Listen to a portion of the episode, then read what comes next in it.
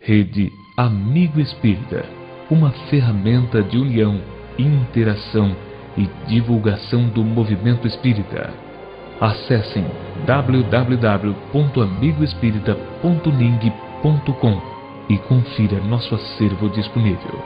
Rede Amigo Espírita, divulgando, instruindo e unificando.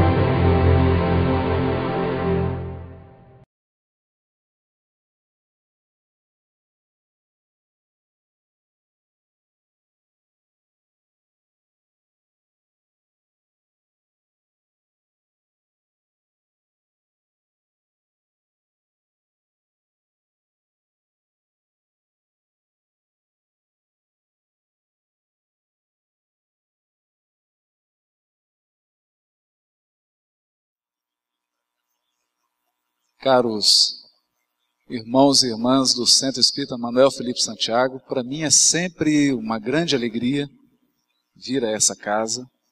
Primeiro porque tenho irmãos e irmãs do coração aqui nessa casa. E para mim é uma alegria muito grande poder revê-los e também pela seriedade desse grupo espírita, pelo trabalho sólido que ele desenvolve no movimento espírita de Belo Horizonte. Eu gostaria de hoje não fazer uma palestra, mas compartilhar. Compartilhar de coração para coração. E nesse tipo de compartilhamento, há certas coisas que só podem ser vistas quando o observador muda de perspectiva certas coisas não podem ser vistas se nós nos mantemos numa posição original. É preciso mudar. E eu gostaria de convidar a todos a pensar o seguinte: imagine que já se passou um mês que você desencarnou. Não são oito horas, são duas horas da manhã. Você está aqui desencarnado no Centro Espírita Manuel Felipe Santiago assistindo uma palestra sobre mediunidade com Jesus. Algumas coisas você já não enxerga mais como encarnado. Você perdeu o corpo, você foi obrigado a transferir todos os seus bens e todas as suas propriedades. Você foi constrangido a, de certo modo, afastar-se, ainda que um pouco, daqueles seres amados que ainda permanecem na carne, e alguns valores, algumas buscas, prioridades que você tinha há um mês atrás, já não são mais prioridade.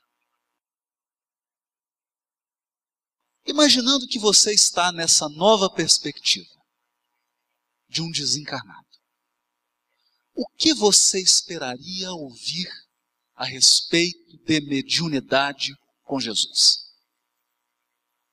Que o espírito é imortal? Que é possível comunicar-se com o seu semelhante que ainda está no corpo de carne? É isso que você quer ouvir? Acho que não acho que você gostaria de ouvir algo mais substancial. Porque agora a visão que você tem de espírito de mundo espiritual é bem diferente. Talvez depois de um mês de desencarnado, você tenha chegado à conclusão de que o mundo espiritual é também uma sociedade.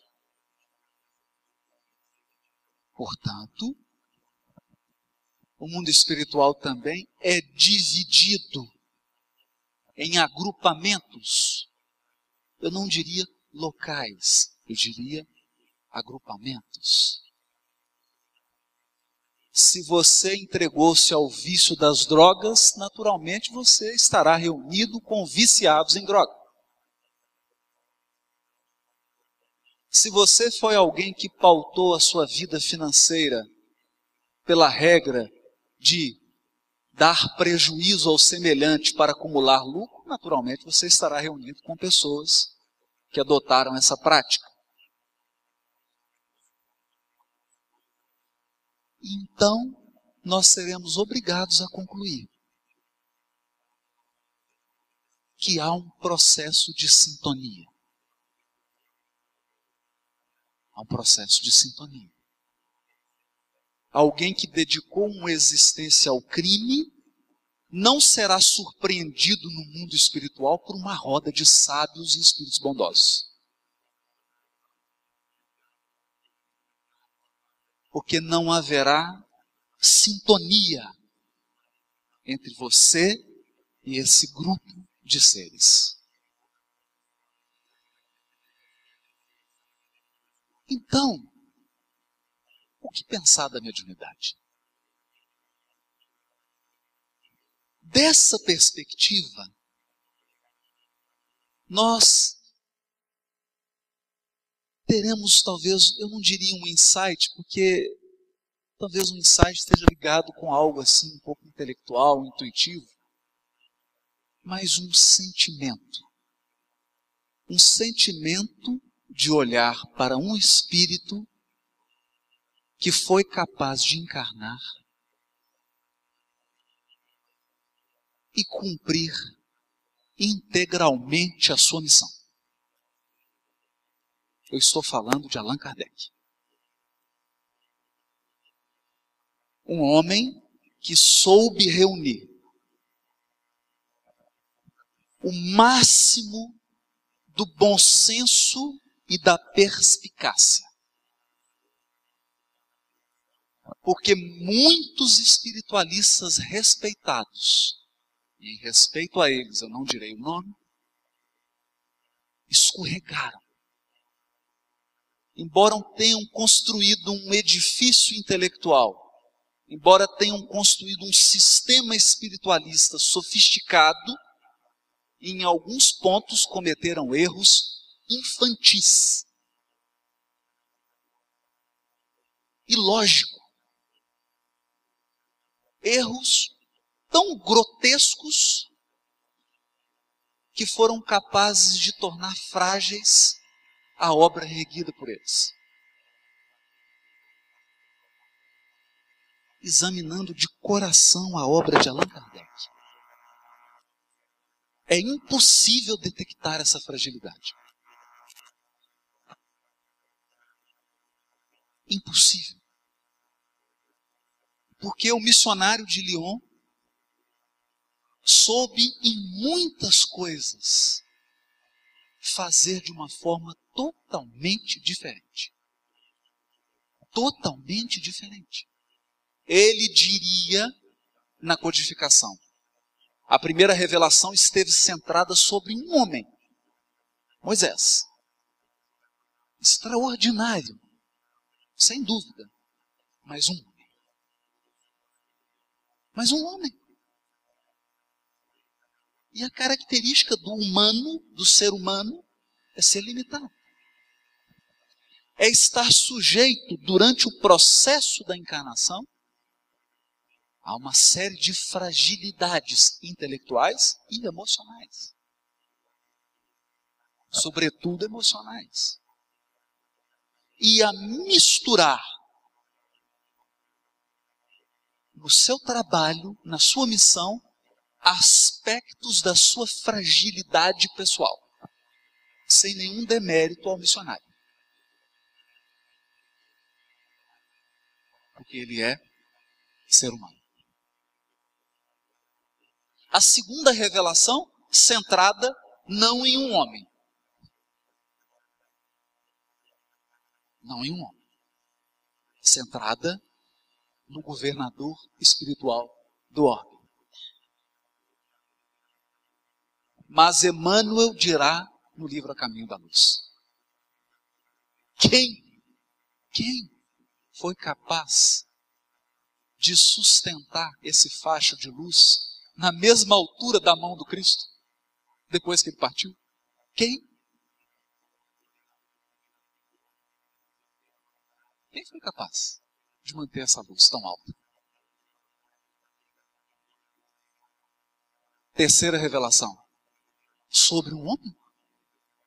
Não. Não. Não sobre um homem. Um fenômeno de inteligência coletiva. O fenômeno mediúnico invadiu o planeta Terra. Kardec irá dizer na revista espírita que recebia milhares, milhares de comunicações, milhares de comunicações das mais variadas regiões do planeta Terra. E esse homem avaliaria uma a uma, sem pressa. Com aquele bom senso, eu diria, irrepetível. Com aquela serenidade inigualável. Mas mais que isso, com uma vivência cristã tão genuína, com um porte moral tão extraordinário, que nós nunca veremos o codificador perdendo o equilíbrio na codificação. Nunca. Jamais veremos o codificador atacando alguém. Jamais veremos o codificador diminuindo alguém mas nunca veremos o codificador se rendendo a sistemas, a filosofias, a pensamentos, a homens. Nunca. Portanto, a publicação de O Livro dos Médiuns divide. Divide. Eu eu não estou tentando aqui provar isso. Porque eu falei que ia compartilhar algo de coração para coração. Eu estou tentando dizer algo que eu estou sentindo. Depois de 27 anos de doutrina espírita.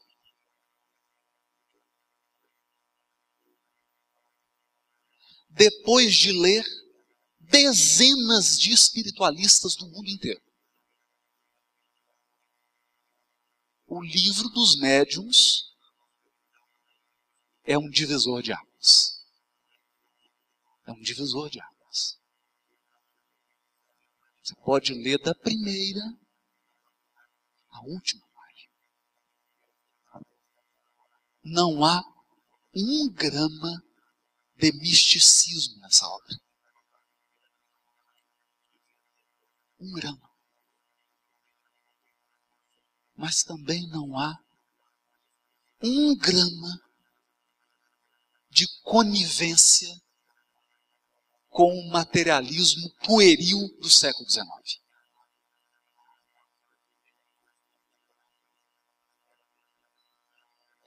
É o espiritualismo no seu nível máximo de amadurecimento.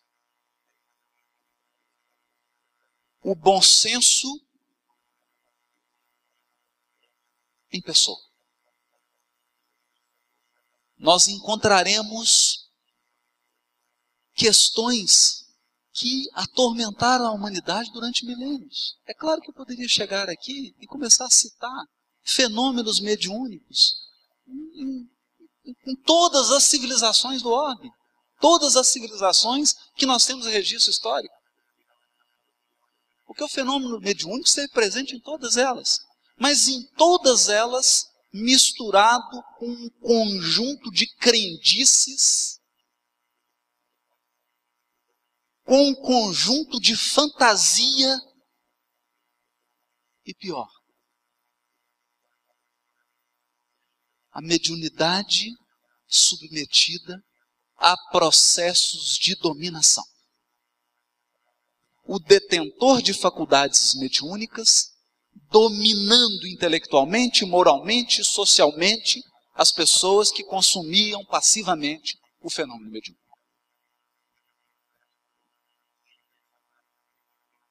É essa a história do fenômeno mediúnico nas civilizações. É essa a história. Com o codificador, abre-se uma nova página. Uma nova página. Porque ele é capaz de fazer perguntas embaraçosas. Por exemplo, diante do fenômeno da evocação,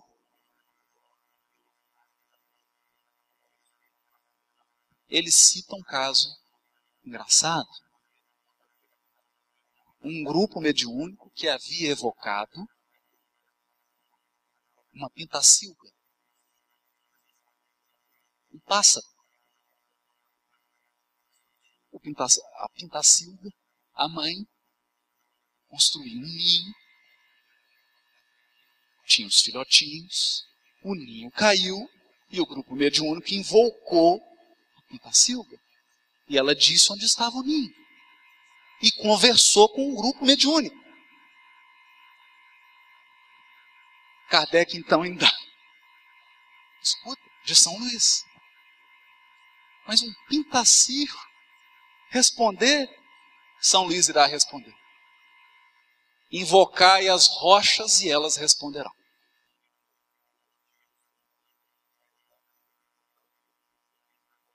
numa frase com uma ironia tipicamente francesa. Fina. Fina. Não há limite para a falta de bom senso humano. A gente é sempre surpreendido com a capacidade das pessoas de se deixar enganar.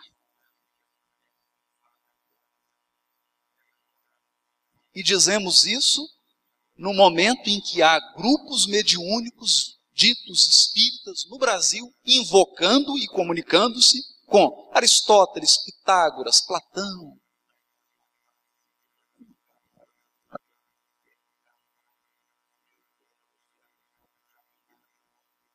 Aqui é um divisor de águas. Mas por que um divisor de águas? Por que um divisor de águas? E é isso que nós gostaríamos de falar. O divisor de águas no livro dos médiuns é que do livro dos médiuns em diante, a mediunidade passa a ser com Jesus.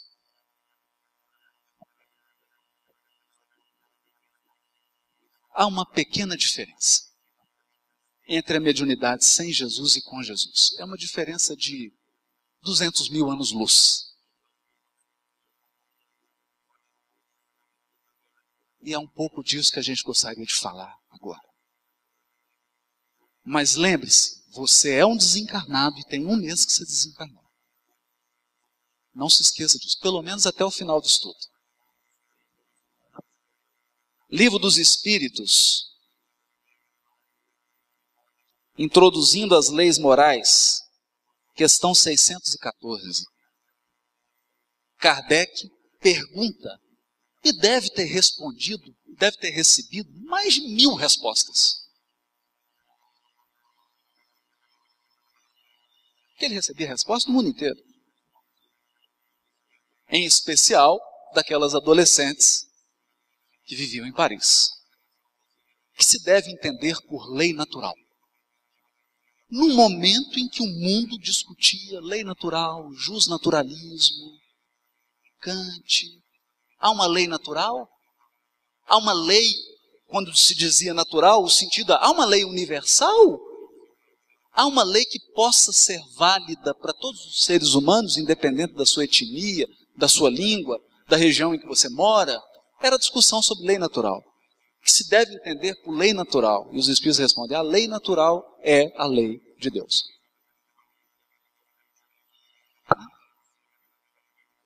A lei natural é a lei de Deus. É a única verdadeira para a felicidade do homem. Indica-lhe o que deve fazer ou deixar de fazer. E ele só é infeliz quando dela se afasta. Nós estamos falando de lei moral ou lei natural? Esse é um tipo de falsa pergunta. Nós estamos falando de lei natural ou de lei moral? Existe alguma diferença? Existe alguma diferença? Será? Nós vamos encontrar então no livro Nos Domínios da Mediunidade, eu vou achar aqui, eu prometo. Prefácio do livro Nos Domínios da Mediunidade. Prefácio. Que dá um seminário. Isso é só o prefácio do Emmanuel ao livro. E ele dá o título assim: Raios, Ondas, Médiums, Mentes, Reticência. Raios, ondas, médiums, mentes. E ele vai dizer: a ciência do século XX, estudando a constituição da matéria, caminha de surpresa a surpresa, renovando aspectos de sua conceituação milenar. E aí começa a fazer um histórico. Leucipo, mentor de Demócrito, que é o primeiro filósofo grego a imaginar que a matéria deveria ser dividida em partículas, que ele não sabia exatamente o que era, que dá o nome de átomo. Depois o modelo atômico de Dalton, até chegar William Crookes, o homem que inventou tubo de raios catódicos, faz a primeira experiência com a, a, a antiga televisão, que hoje é de plasma, LCD, né, LED, mas antes era tubo. Röntgen, raio-x, casal Curie, começam a perceber que aquela matéria sólida, a matéria sólida, começa a ser diluída. Não existe matéria sólida e a matéria é radioativa.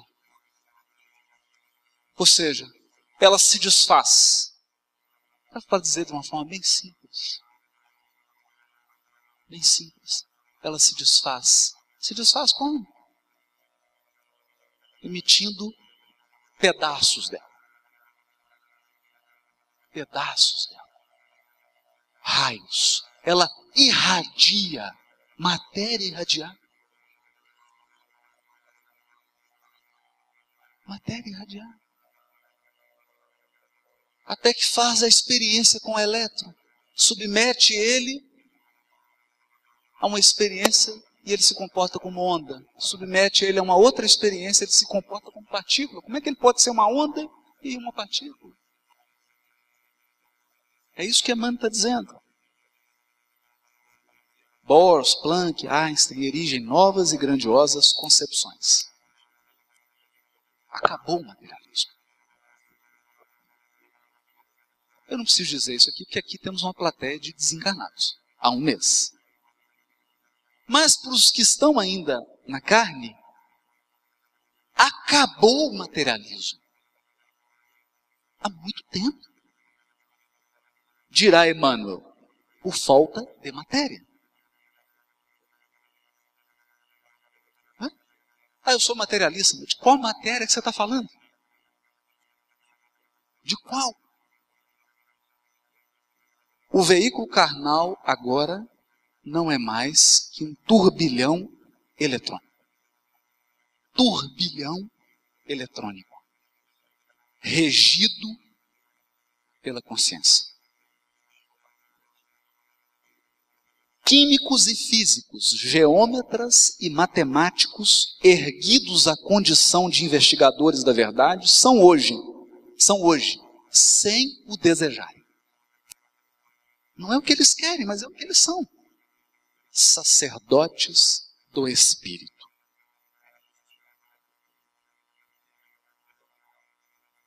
E aí nós voltamos para a questão 614 A lei natural é a mesma lei divina. A mesma lei que rege os fenômenos morais rege os fenômenos materiais. É a mesma lei. Os laboratórios, diz Emmanuel, são templos, templos em que a inteligência é concitada ao serviço de Deus. Meu Deus! Eu imaginei que serviço de Deus fosse só na sacristia, preparando a hóstia. Eu imaginei que serviço de Deus fosse só no centro espírita. Quer dizer que a pessoa que está num laboratório de genética está a serviço de Deus? Bom, está. Mas eu disse no início, nós vamos ter que mudar a perspectiva. Teremos que mudar a nossa concepção de Deus e teremos que mudar a nossa concepção de serviço. É preciso enxergar as coisas de um ângulo diferente, mas estão a serviço de Deus. E ele dirá: Cada corpo tangível é um feixe de energia concentrada. A matéria é transformada em energia e essa desaparece para dar lugar à matéria. O princípio da conservação da massa. O futuro pertence ao espírito. O futuro pertence ao Espírito. Aí ele diz assim: e meditando no amanhã da coletividade terrestre. Meditando no amanhã da coletividade terrestre. Então hoje, nós vamos ter que pensar 100 anos à frente. 100 anos à frente. Se você está olhando para hoje, você está desatualizado. Pensando no amanhã da coletividade terrestre, André Luiz organizou estas ligeiras páginas em torno da mediunidade, compreendendo a importância cada vez maior do intercâmbio espiritual entre criaturas.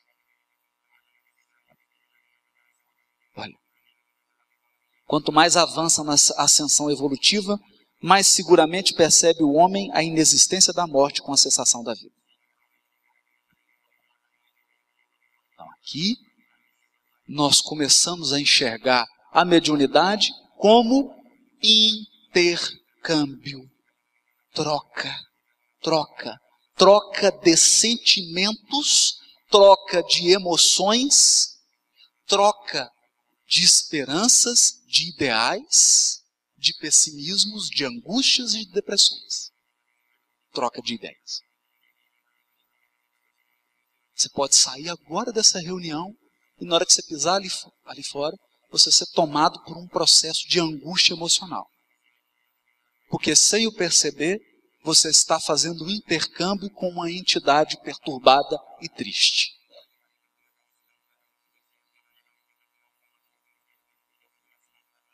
Intercâmbio entre criaturas. Não importa se elas estão na carne ou fora da carne. Porque a carne é, na verdade, um turbilhão eletrônico regido pela consciência. Quando? Quando que a mediunidade tinha sido vista sob essa perspectiva? Nunca. Nunca. Você pode vasculhar todos os livros religiosos da humanidade. Essa perspectiva é nova. Esse olhar é novo para um fato velho. Para um fato velho. Um olhar novo.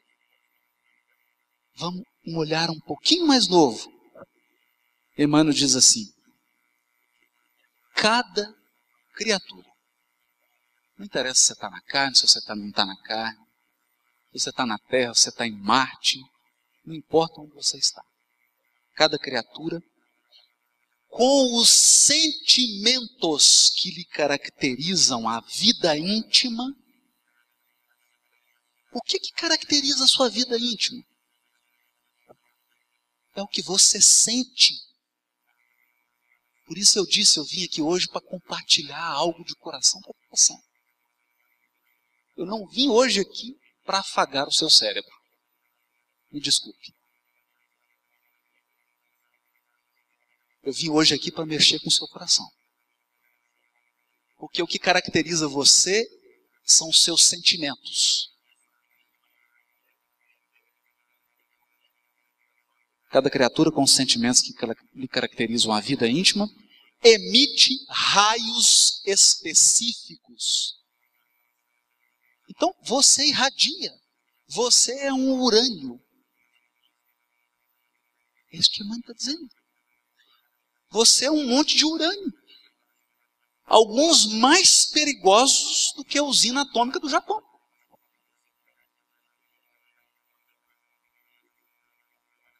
Então, existem criaturas que são tão radioativas do ponto de vista negativo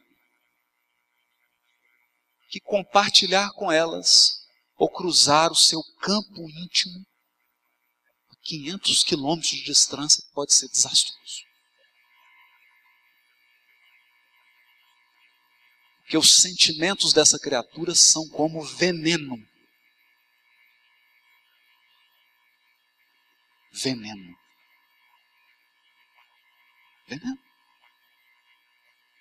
Independente da inteligência dessa pessoa, eu estou dizendo o seguinte: há criaturas que nunca frequentaram a escola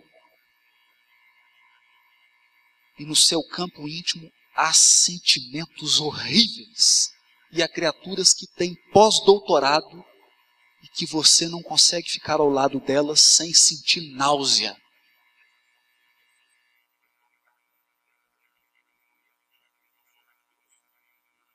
Então nós estamos falando aqui dos túmulos caiados. Cheio de cadáver por dentro, dirigindo uma X6. ou ensinando das mais altas cátedras das universidades do mundo.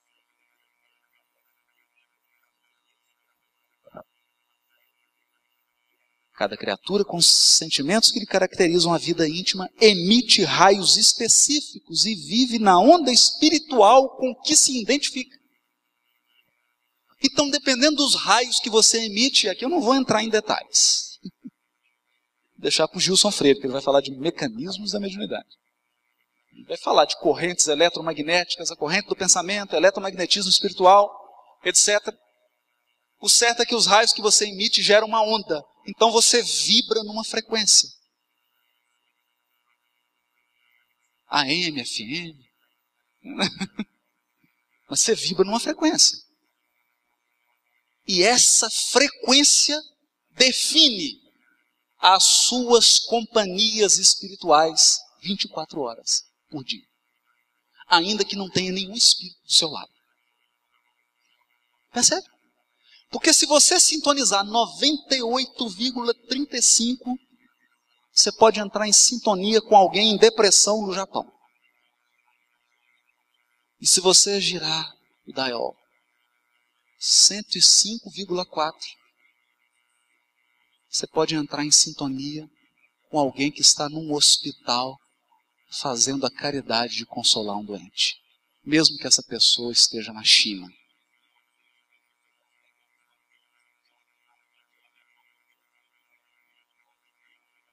Bom, Emmanuel vai dizer, semelhantes verdades, ele está dizendo assim, o que eu estou dizendo é verdade. É isso que ele está dizendo. O que eu estou dizendo para vocês é verdade. Não permanecerão semi-ocultas. Semi-ocultas, assim, apenas um grupo limitado de pessoas conhece. Em nossos santuários de fé. Então, a gente conhece, está aqui dentro do grupo espírita, no, no outro agrupamento. irradiar-se-ão dos templos da ciência como equações matemáticas. Equações matemáticas. Porque para alguém construir uma, um rádio, para construir um aparelho, um telefone celular, é preciso muito cálculo. São equações em que você calcula uma série de coisas, impedância, etc, etc, etc. Você monta circuitos elétricos, calcula corrente, calcula antena. Às vezes não calcula tão bem, então o iPhone tem um probleminha de antena. Mas tem um cálculo. O que Emmanuel está dizendo é que essa irradiação espiritual das criaturas será calculada de forma matemática.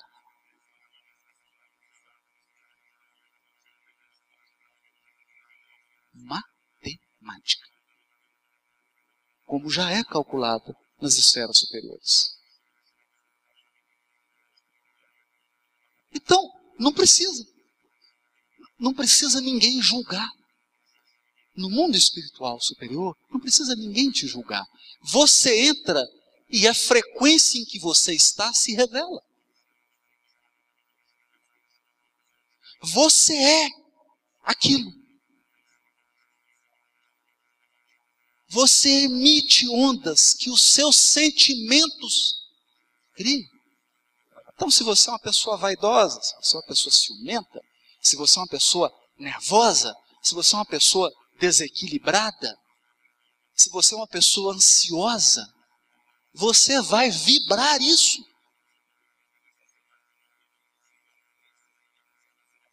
É simples.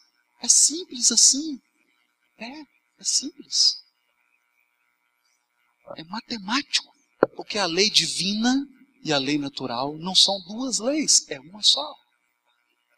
As mesmas leis que regem os circuitos elétricos, os processos de sintonia, os processos de ressonância. Você vibra uma onda aqui e ela entra e vibra outra lá. Põe um som grave aqui e a parede treme. Por quê? Isso acontece. Acontece no mundo da alma. É isso que Emmanuel está dizendo. Agora, por que, que eu pedi para todos que se imaginassem desencarnados há um mês? Por causa dessa frase de Emmanuel. E enquanto variados aprendizes focalizam a mediunidade, estudando-a da terra para o céu, nosso amigo André Luiz procura analisar-lhe a posição e os valores do céu para a terra, colaborando na construção dos tempos novos. Você quer ouvir um estudo de mediunidade focando da terra para o céu ou do céu para a terra? A nossa proposta hoje foi, está sendo, estudar a mediunidade do mundo espiritual superior para a terra. Esqueça os homens. Esqueça os médiums humanos. Esqueçam as fragilidades dos encarnados. Esqueçam as agruras que o encarnado passa. Pensa que você agora é espírito imortal, está no mundo espiritual, sem as necessidades e as angústias de um encarnado. E você está estudando o fenômeno da mediunidade. O que é mediunidade? Mediunidade é isso aqui: raios, ondas, médiums, mentes. O que levará Emmanuel a sintetizar? Cada médium com a sua mente. Cada mente com seus raios personalizando observações e interpretações. Personalizando. E conforme os raios que arremessamos, erguer-se-nos-á o domicílio espiritual na onda de pensamentos a que nossas almas se afeiçoam. Isso, em boa síntese, equivale ainda a repetir com Jesus, a cada qual segundo suas obras. Onde você mora? Hoje a gente diz assim, rua, X, bairro, CEP. Não. Amanhã nós diremos, onde você mora? Frequência 85,3. Uh, coitado. Nossa, ainda está nessa. Né? Puxa vida. Então você deve estar muito angustiado. É, um pouquinho. Domicílio espiritual na onda de pensamentos a que nossas almas se afeiçoam. Isso você mora. É onde você mora.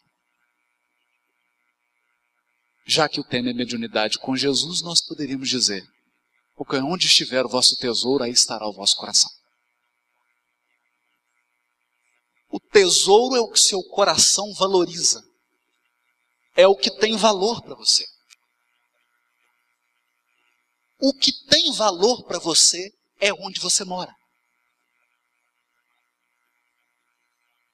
Nós circulamos em torno do que tem valor para nós. Agora eu não vou mentir. Livro Vinha de Luz salvo engano, primeira mensagem. Emmanuel diz assim: a abelha se alimenta de mel, mas o abutre se alimenta de cadáver. Nem todo ser humano gosta de mel. Tem gente que gosta de podridão. Nós estamos falando de sentimento. Tem gente que se compraz no que há de pior, em termos de sentimento. Então aqui não tem muito escolha. Não tem muito o que dizer, eu sou médium ou não sou médium. Essa pergunta não faz muito sentido.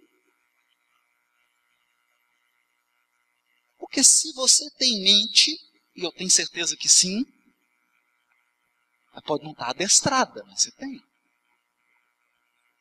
Se você tem mente, você emite raios e você vibra numa frequência, e portanto, você emite e capta dos seus companheiros de frequência no universo.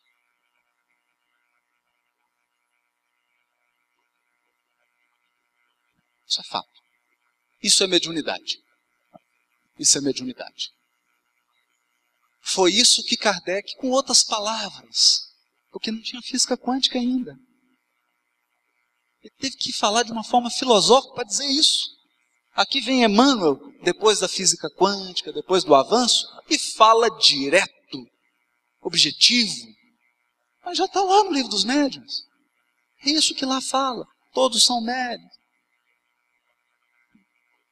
Quer você queira, quer você não queira. A interferência do médium nas comunicações, isso significa que você personaliza tudo que recebe. Você personaliza tudo que recebe. Olha, quando eu pensei nisso, eu falei assim, não adianta Jesus vir aqui falar comigo. Não adianta muito. Não tem sentido. Porque ele descerá lá dos píncaros do mundo espiritual e virá até mim. E qualquer coisa que ele emitir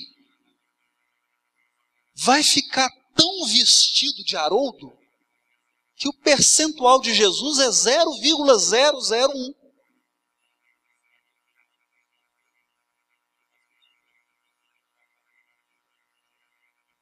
É? Porque o desafio aqui é abandonar as nossas carapaças emocionais e subir. Subir. Agora nós estamos falando de mediunidade com Jesus.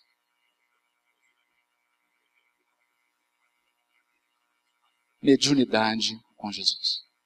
Não do fenômeno. Nós estamos falando de um processo diferente. sintonia com criaturas, sejam elas encarnadas ou desencarnadas, nós estamos 24 horas por dia. E essas ondas mentais interferem muito mais na nossa vida do que nós estamos confiados. Você pode cometer um grande erro na sua vida porque sintonizou com uma emoção ruim.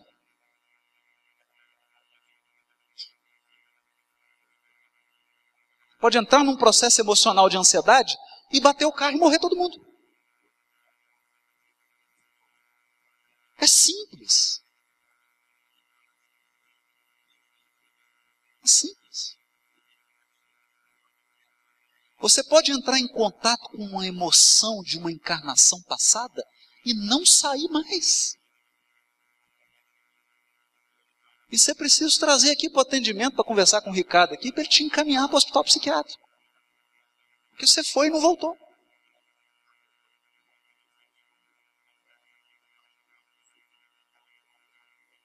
Em contato com arquivos do sentimento, arquivos emocionais que estão gravados na sua mente e que dirigem o seu comportamento.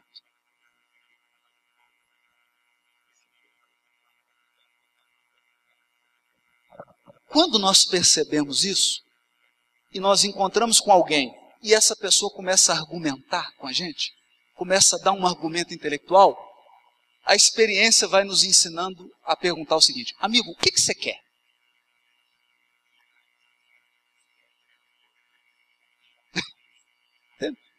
Ele chega, não, porque esse carro, a roda, o freio, tem isso, a aerodinâmica. O que, que você quer? Você quer vender o carro? Percebe? Os nossos processos intelectuais, na sua maioria, são vestes para os nossos sentimentos. São roupa. São roupa. Vamos fazer uma experiência? Pega os filósofos existencialistas.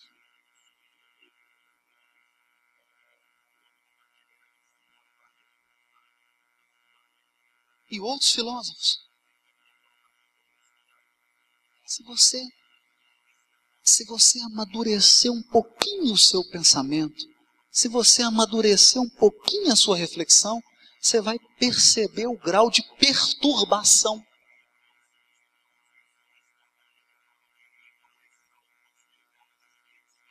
Perturbação. Por isso, quando nós olhamos 150 anos para o livro dos médiuns, não é porque eu sou espírita, mas é impossível não se curvar diante de Allan Kardec.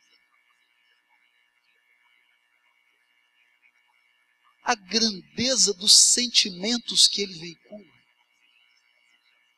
o compromisso do codificador com o ensino do Cristo com a moral cristã genuína, sem dogmas, sem teologias, sem fantasias, sem sistemas intelectuais e filosóficos e científicos.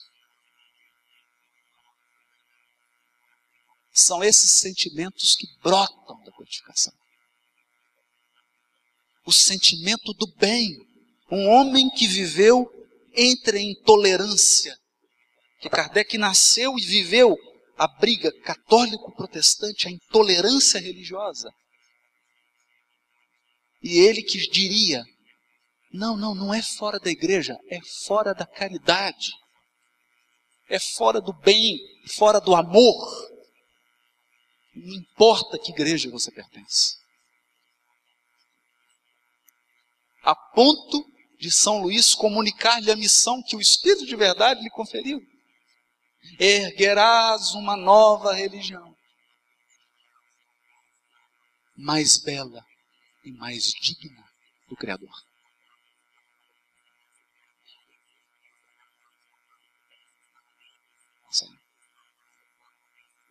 E aqui entra mediunidade com Jesus.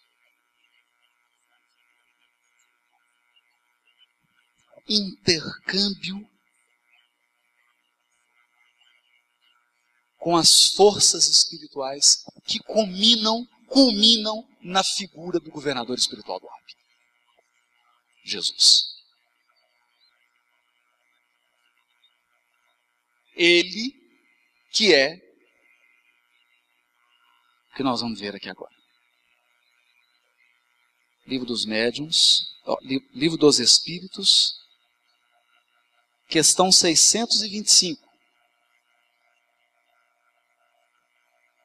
Quando Kardec,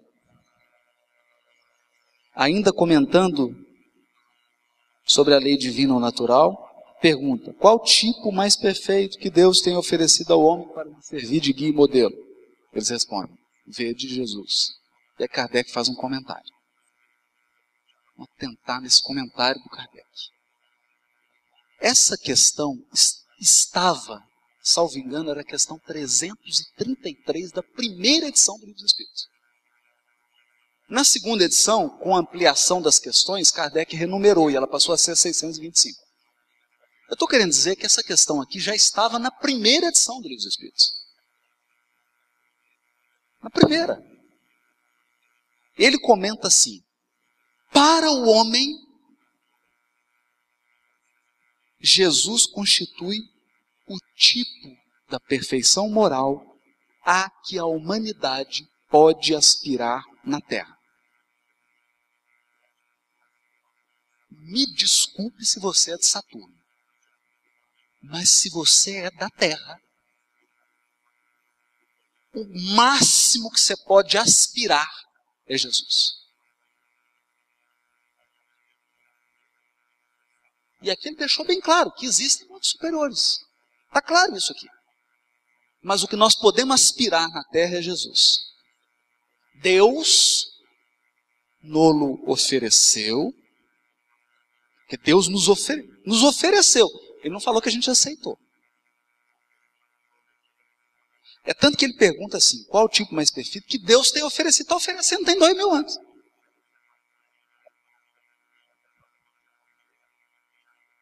Deus nos ofereceu como o mais perfeito modelo e a doutrina que ensinou é a expressão mais pura da lei do Senhor. Por quê? Sendo Ele o mais puro de quantos tem aparecido na terra, o Espírito Divino o animava.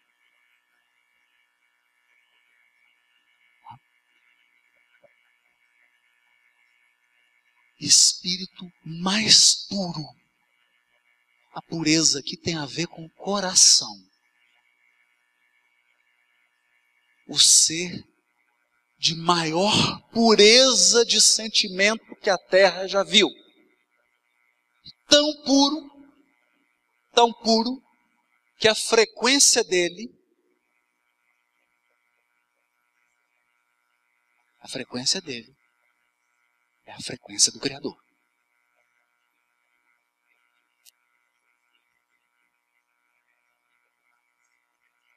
Ah, já imaginou isso?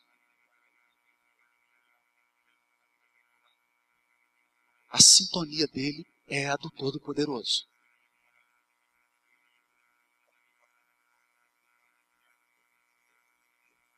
A do Todo-Poderoso.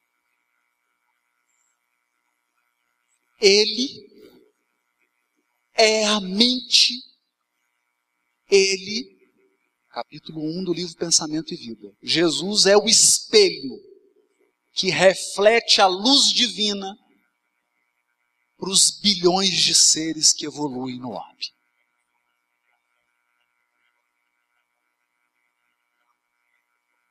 A nossa mente, se quiser, se quiser, é entrar em sintonia com Deus, precisa focalizar Jesus. É isso. Só que aqui tem uma pegadinha. O Ricardo autorizou a falar. Qual é? Capítulo 1 do livro Pensamento e Vida.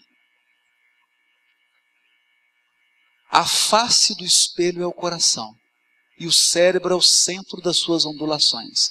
Aí você vai voltar lá para o segundo ou terceiro ano de ótica. Aquelas aulas maravilhosas de física, de ótica, espelho côncavo e convexo. Está lembrado disso? A distância do espelho reflete ao contrário, né? assim, põe uma vela, ele fica de cabeça para baixo. Lembra disso? Ela toca na face do espelho e vai para o centro de ondulações. Ela toca primeiro na face do espelho. O reflexo esboça a emotividade. A emotividade plasma a ideia. A emotividade usa a ideia que é uma argila e dá a forma horrível ou formosa do seu sentimento.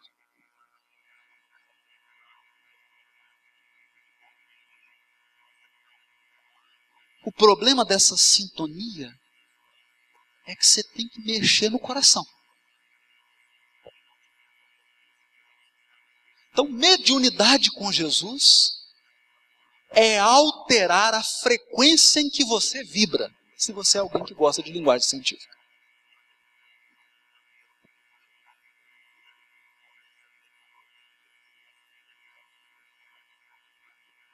Então, eu poderia, eu poderia chegar aqui. Eu poderia chegar aqui e fazer uma palestra assim: você merece ser feliz. O universo é um presente de Deus. Né? O presente é agora, por isso chama presente. Não é? E coloca o seu, o seu dial lá na, sintonizando você com as suas, até você sair e pegar seu carro e tomar uma fechada. Aí o seu dial volta para a posição que ela fica 23 horas por dia.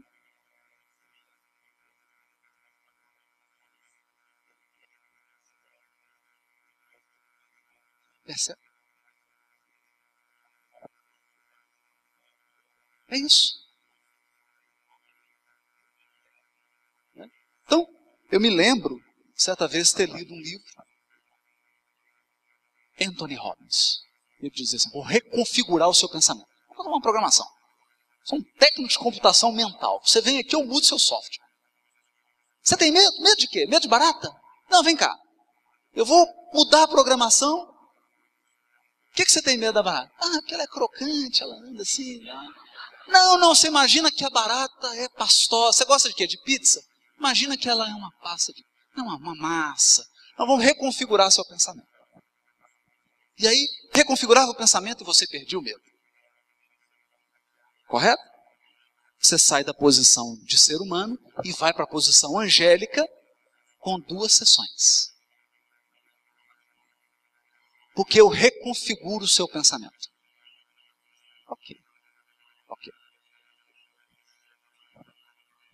Aí eu pego uma nora e uma sogra e coloco as duas no consultório dele. e digo para ele assim: ó, elas têm um pequeno probleminha que dura dez encarnações. É, é algo assim que parece que aquele sintonizador está meio viciado. Então, essa aqui pode estar tá em 85,9. A outra entrou, ela já cai para 74,3. Automático. Basta a outra chegar. É o que André Luiz vai chamar dos clichês mentais.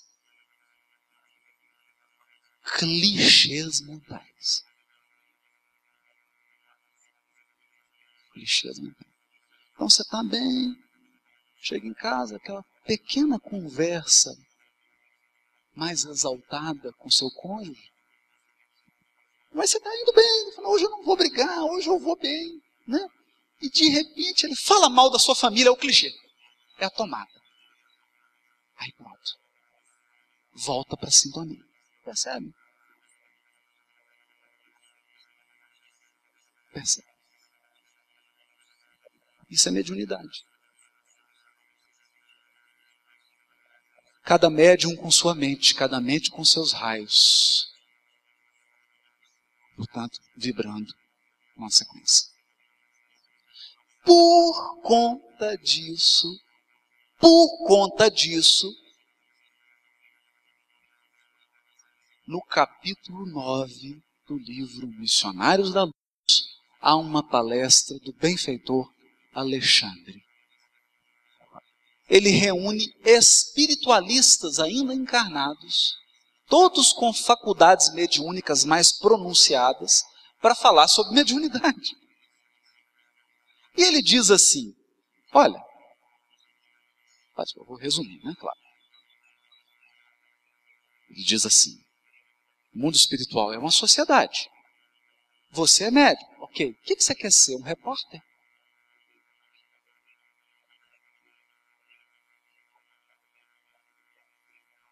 Médium repórter? 99% dos médiums hoje. Médium repórter. O que é o médium repórter? Saibaba morreu. Deixa eu captar aqui onde que ele está.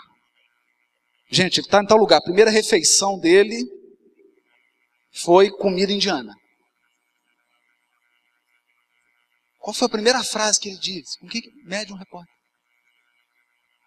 É mais ou menos revista contínua. Fica assim. Olha, o Cazuza desencarnou, ele está namorando alguém, está namorando fulano, aquela, aquela, aquela cantora também, desencarnou. Os dois estão namorando agora. Percebe? Quando não tem médio da Atena. Médio da Atena é o seguinte: as tragédias do umbral no mês de fevereiro de 2011. Aí começa a narrar. É um repórter. É você pegar esse microfone aqui e descer. Nós podemos ir em várias regiões em Belo Horizonte. Vocês querem? Alguns vocês não vão querer ir. E nós vamos entrevistar. Eu posso chegar num bar em que o pessoal está bebendo já tem quatro horas e a entrevista vai ser ótima. Se alguém conseguir falar. Você pode ir numa universidade e entrevistar. E o mundo espiritual é diferente. O mundo espiritual é diferente. Não. Porque mediunidade é intercâmbio. É intercâmbio. E vigora uma lei divina. Você só entra em contato com quem está sintonizado. Dá um medo. Ainda bem que tem benfeitor espiritual nas reuniões mediúnicas. Percebem? Quando a gente conversa com aqueles os frequentadores, frequenta a reunião mediúnica há 40 anos, né? aí você pergunta para ele, e aí, qual é um balanço da sua reunião mediúnica? Olha, até agora, tratando os espíritos estão ligados a gente. É isso. Eu tenho 40 anos de reunião mediúnica, até agora estou tratando os espíritos que estão com algum problema comigo. 40, 50, 60 anos.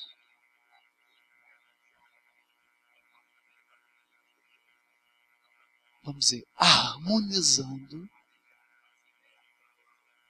colocando as coisas nos lugares com aqueles seres que emitem os mesmos raios e que vibram na mesma frequência da nossa mente.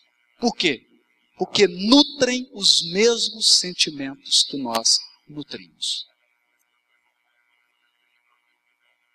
nutrem os mesmos sentimentos. Então, essa é a mediunidade de intercâmbio. Mas não era isso que o Alexandre falou. Outro dia eu estive em Campos, Rio de Janeiro, e tive a grata felicidade de conversar com a filha de Peixotinho. Filha de Peixotinho.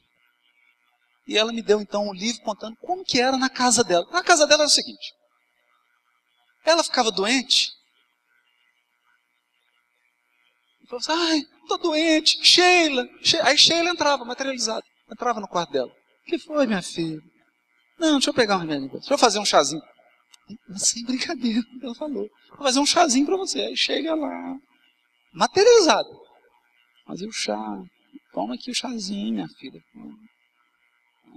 Você é grosso, o espírito tudo materializado, está na casa dela. falei, meu Deus, não é possível um negócio desse. Qual é o primeiro impulso que a gente tem? Que mediunidade, né? Que mediunidade de efeitos físicos. Não, eu perguntei, mas fala um pouquinho sobre seu pai. Ela falou assim, que homem evangelizado. Que homem evangelizado. Meu pai era um cristão verdadeiro. As atitudes dele, a voz, o comportamento, a caridade, atendia quem batia na porta. Minha mãe controlava. Quem era xerife lá na casa era a mãe. Isso deixava, ele dava até a cama dele. É, é, ela me falou que era mais ou menos em torno de quatro a cinco cultos no lar por dia. E lar assim, Sheila, por favor, abre a página, comenta uma mensagem, né? Zé Grosso, faz a prece final. né? De vez em quando vinha o Bezerra, Bezerra, você podia fazer um comentário hoje? Entende? É o que Alexandre fala. Não basta entrar em contato com o mundo espiritual, mesmo porque você já está em contato permanente com o mundo espiritual. A questão aqui é com quem você está em contato. Então nós vamos reformular o ditado popular. Dize-me o que tu sentes e eu direi com quem tu andas.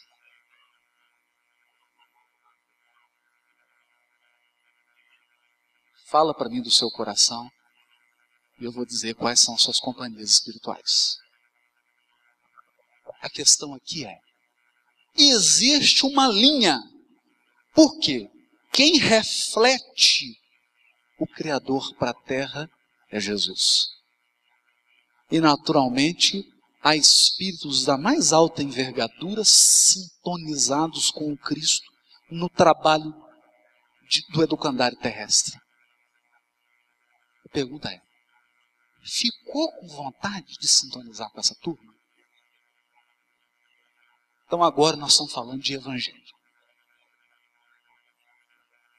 Agora nós estamos falando de evangelização da alma.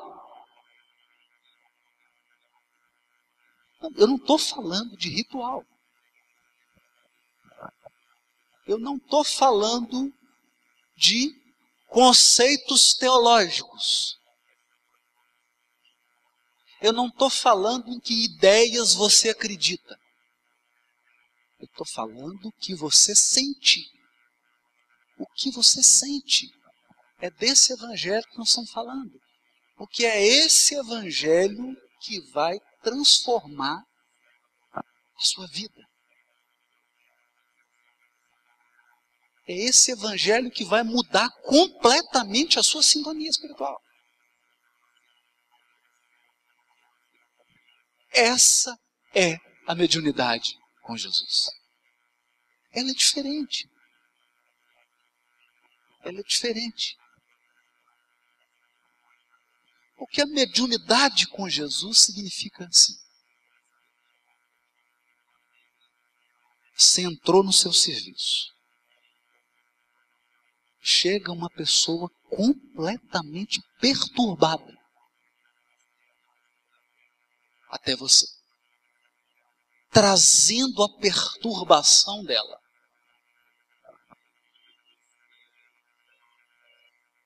Você vai sintonizar com quem? Com a companhia espiritual dessa criatura ou com os benfeitores que a conduzem. A tua boca vai ser instrumento dos obsessores que atormentam essa criatura ou dos benfeitores que a ajudam.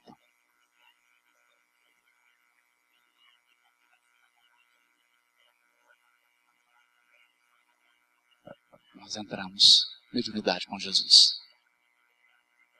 Para quem você empresta suas mãos?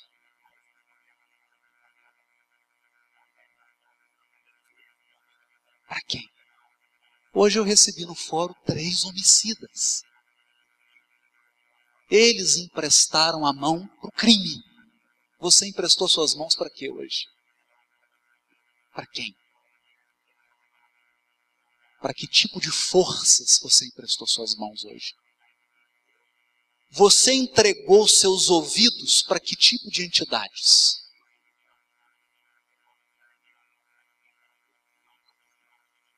Você entregou sua boca hoje para quem falar?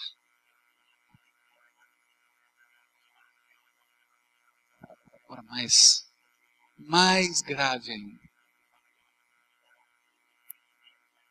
Quem está controlando seu coração?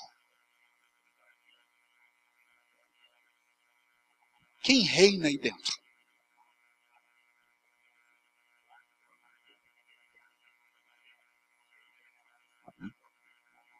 É disso que nós estamos falando. É disso que nós estamos falando. Claro, nós não estamos aqui num processo, digamos, infantil de querer imaginar que de uma hora para outra nós vamos manter a nossa sintonia num padrão tão elevado que não haverá queda. Não é isso que eu estou dizendo. Mas eu estou dizendo que nós precisamos ter essa vigilância. Porque nós sentimos essas energias nos alcançarem. É claro. Você sente quando vem aquela raiva tomando conta de você. Você sente quando vem aquela inveja. Ou mais, você sente quando vem aquele desânimo que toma conta da tua alma, que você fala assim, eu não quero hoje levantar pela mão. Quem que acendeu esse sol? Pelo amor de Deus, quem que acendeu esse sol hoje? Quem não sentiu isso aqui? Quem? Nós sabemos quando essas ondas, porque são ondas, são ondas de sentimento, ondas que nos chegam. Natural. É perfeitamente natural. Porque afinal de contas nós estamos mergulhados num oceano de ondas. Das mais variadas. Das mais variadas. Enquanto houver uma criatura praticando mal na terra, haverá ondas desequilibradas afetando a comunidade planetária. Olha, toda vez que alguém comete um crime, a humanidade sofre. É a humanidade que sofre. A humanidade. Toda vez que alguém suicida, Toda vez que alguém entra num processo depressivo e é internado, toda vez que alguém entra num processo de alcoolismo, de vício das drogas, toda vez que alguém entra num processo de vício que imobiliza essa criatura, que retira dela os potenciais de renovação. A humanidade sai perdendo. E o evangelho de Kardec o evangelho de Kardec não é o evangelho das teologias e dos rituais. O evangelho de Kardec é o evangelho vivo.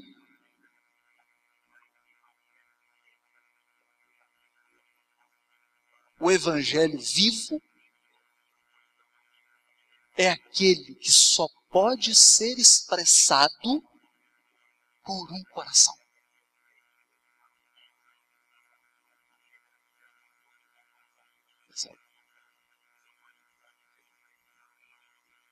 só pode expressar o verdadeiro evangelho uma alma que o exemplifica. Porque você pode ler 15 mil livros de mil páginas sobre a paz. E é diferente quando você encontra com alguém que está em paz, que vibra essa paz. É diferente. É completamente diferente. É desse evangelho que eu estou falando. Talvez vocês estão desencarnados aqui há um mês, e outros que estão desencarnados há muitos meses aqui, talvez nunca tenham ouvido falar desse evangelho. Então pode ter espíritos aqui católicos, judeus, muçulmanos, evangélicos, budistas, taoístas, Sejam bem-vindos, mas o evangelho que eu estou falando aqui é um evangelho que você não conhece.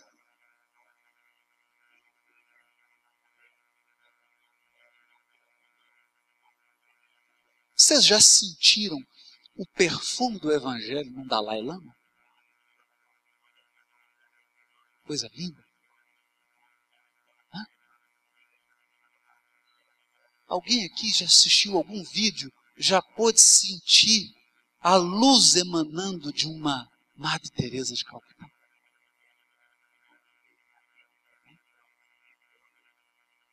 Vocês já viram um verdadeiro muçulmano num trabalho de auxílio em meio àquela guerra lá? Que vibração que emana desse ser. É desse evangelho que eu estou falando. Porque o evangelho não é de Jesus.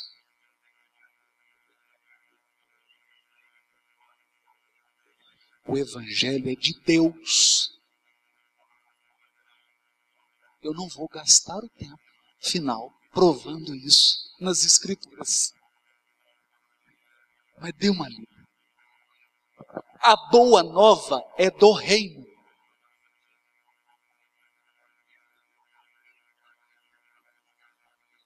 E Jesus sempre dizia: Eu vim anunciar as boas novas. A boa notícia, a notícia de Deus.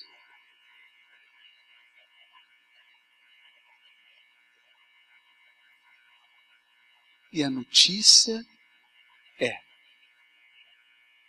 A notícia é.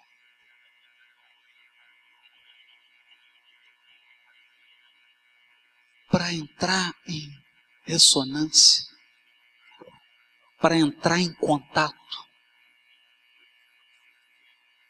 eu preciso de certa semelhança entre o emissor e o receptor. Nós não vamos entrar nesses detalhes técnicos aqui. O que eu estou querendo dizer é o seguinte: existe algo de divino em nós. Existe um DNA divino em cada um de nós que nos torna capazes de sintonizar o Deus Criador, o Todo-Poderoso.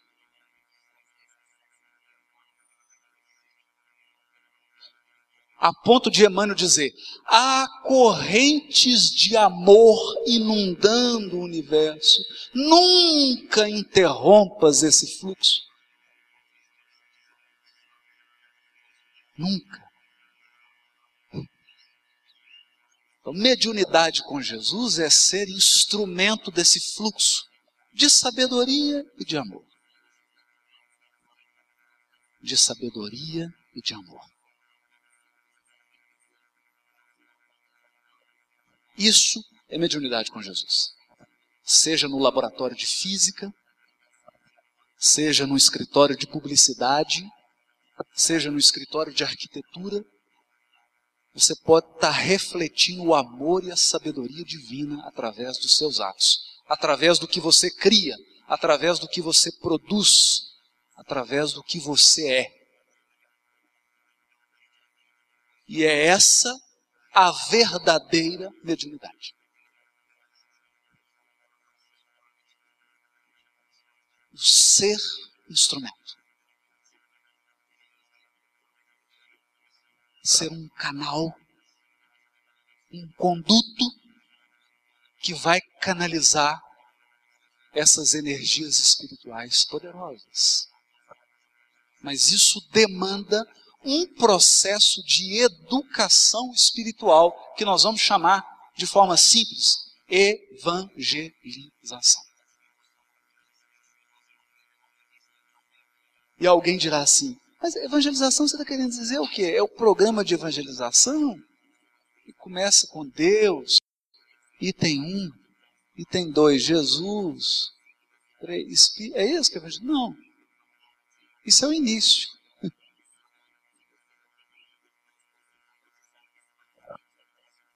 Isso é o início. O verdadeiro processo de evangelização é um processo de educação das nossas potencialidades, colocando-as a serviço do bem. Isso é evangelizar-se. Quando eu coloco a minha língua, a minha boca a serviço do bem. Quando eu coloco os meus ouvidos a serviço do bem, significa que eu vou fingir de surdo para certas conversas. Quando eu coloco as minhas mãos, os meus braços, a minha vida a serviço do bem, do amor, da verdade, eu sou médium com Jesus. Médium com Jesus. Nesse conceito, examinando a mediunidade do céu para a terra, Kardec é um médium.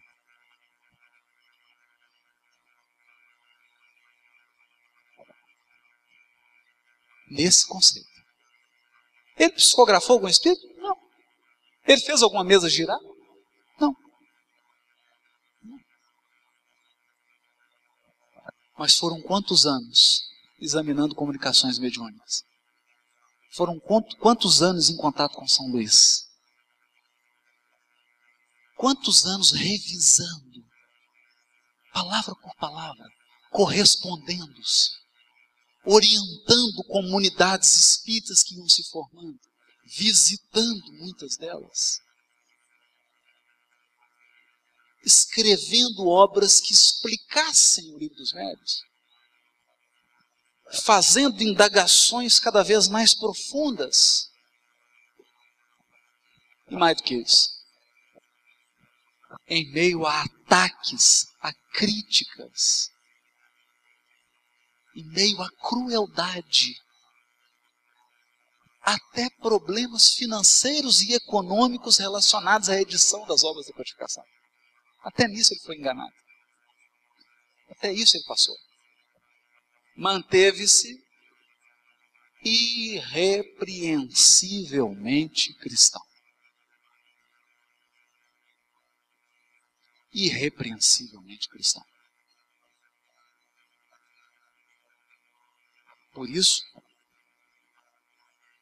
do coração, eu estou absolutamente convencido que o livro dos médiuns é presente de Jesus para os homens através das mãos de Allan Kardec. Para que os homens pudessem elevar esse potencial anímico até Jesus. Presente de Jesus, para que a mediunidade pela primeira vez pudesse ser efetivamente com Jesus. O que significa dizer? Mediunidade desinteressada a serviço da verdade e do amor ao semelhante. Muito obrigado. Vamos.